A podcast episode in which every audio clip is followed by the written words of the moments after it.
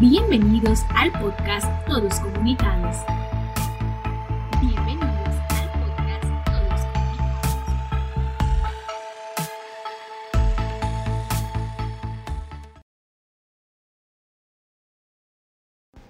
Hola, bienvenidos a un nuevo episodio del podcast Todos Comunicados.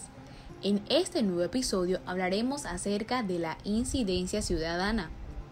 La incidencia ciudadana es influir en otros, convencerlos de una causa reivindicativa propia o ajena, de necesidad comunitaria, convencerles sobre una iniciativa que beneficie el desarrollo desde la perspectiva estructural, ya sea construcción de bodegas, centros de salud, potabilizadora, escuela, carreteras, seguridad, etc. Como también en términos de calidad de vida y respeto a los derechos. Esta incidencia intercede en defensa a la causa justa y la justicia social. La incidencia ciudadana se da con la participación auténtica de los residentes de una comunidad, quienes generan efectos directos e indirectos, previstos así como no buscados, en la toma de decisiones a determinadas acciones o prioridades, en la ejecución de políticas y proyectos.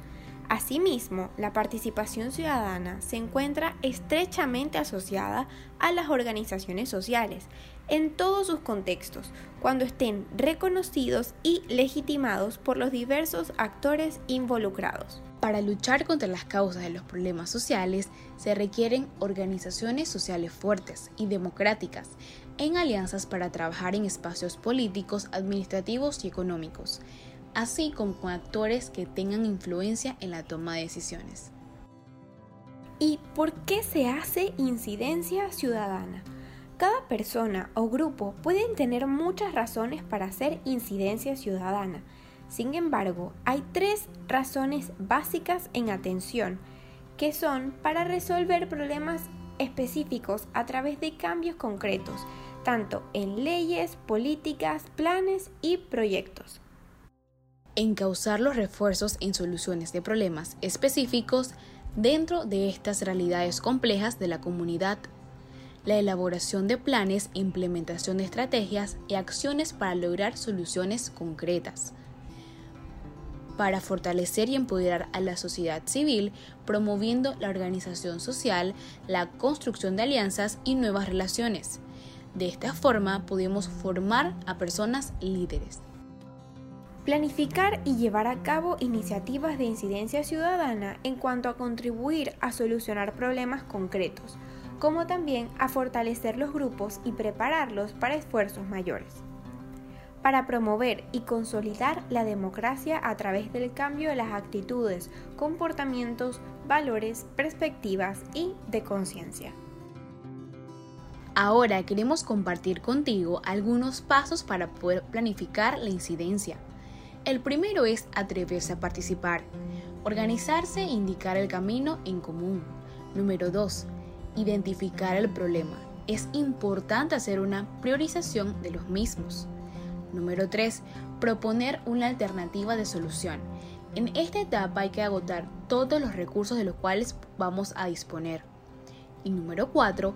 Identificar la entidad gubernamental para establecer un diálogo y buscar un consenso y solución a nuestra problemática. 5. Identificar aliados y adversarios. Son aquellas organizaciones que nos pueden colaborar en brindarnos información o formación, además de hacer mapeo de aquellos que no desean cambiar la realidad que causa la problemática. Sexto y último, determinar estrategias. Esto nos debe servir para mostrar la importancia del problema, los beneficios de corregirlo y las posibles soluciones.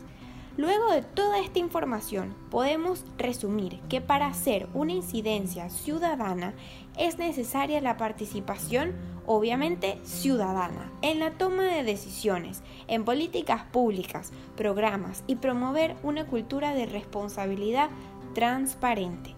Siempre preguntarnos qué cambios necesita mi comunidad, cómo se pueden realizar estos cambios o de qué forma podemos contribuir para lograr cambiar nuestra realidad.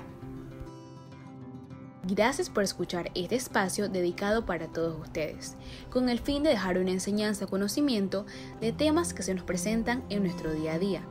Estuvo con ustedes en este episodio Nas Lardines y Sofía Boadas. Hasta la próxima.